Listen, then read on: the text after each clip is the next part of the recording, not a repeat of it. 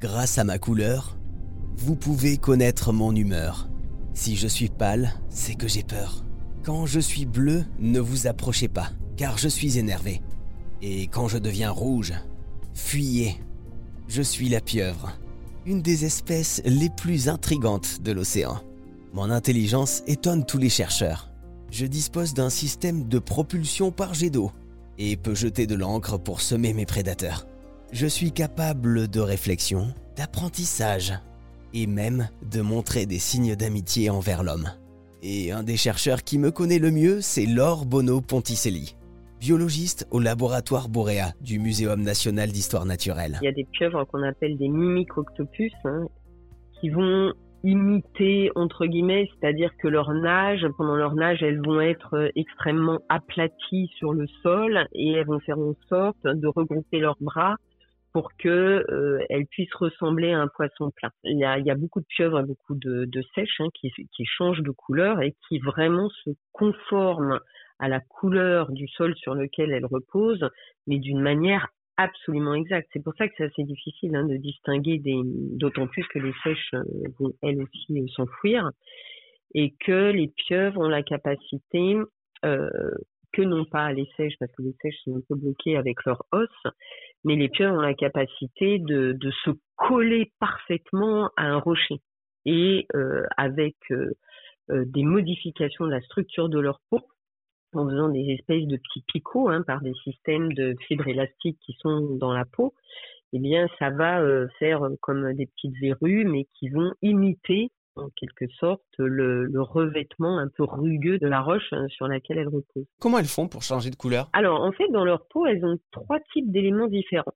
Il y a ce qu'on appelle des chromatophores, c'est-à-dire euh, des cellules qui sont remplies de pigments dans un espèce de petit sac à l'intérieur. En fait, ce petit sac, il est relié à des fibres musculaires qui elles-mêmes sont reliées à un axone, c'est-à-dire à une fibre nerveuse. Et les fibres nerveuses viennent directement des neurones du cerveau. C'est-à-dire qu'il y a des neurones dans le cerveau, et puis il y a un très très très très long prolongement, une fibre de chromatophore, qui va aller innerver ces petits sacules. Donc en fait, il y a un, une impulsion nerveuse directe qui va pouvoir provenir du cerveau. Qu'est-ce que va faire cette impulsion nerveuse? Elle va activer la fibre musculaire qui va se contracter. Et lorsque ces fibres musculaires qui entourent le petit sacule avec les pigments vont se contracter, elles vont étirer le sacule. Et donc la plage de couleur va s'étendre.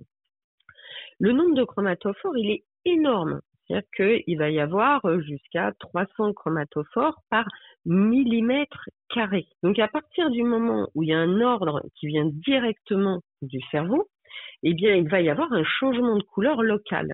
Mais ce local va évidemment être relié au local d'à côté, qui est relié au local d'à côté, etc., pour arriver à mettre un motif qui est uniforme et qui correspond à ce que la bête souhaite voir figurer sur son corps. Et puis en dessous, il y a deux types de cellules qui, elles, vont donner des couleurs structurelles. Les premiers, les iridophores, vont donner de l'iridescence, hein, c'est-à-dire un espèce de changement de couleur un peu comme la nacre, hein, qui va aller du jaune euh, jusqu'au jusqu'au vert, bleu, en passant par euh, le rouge et l'orange.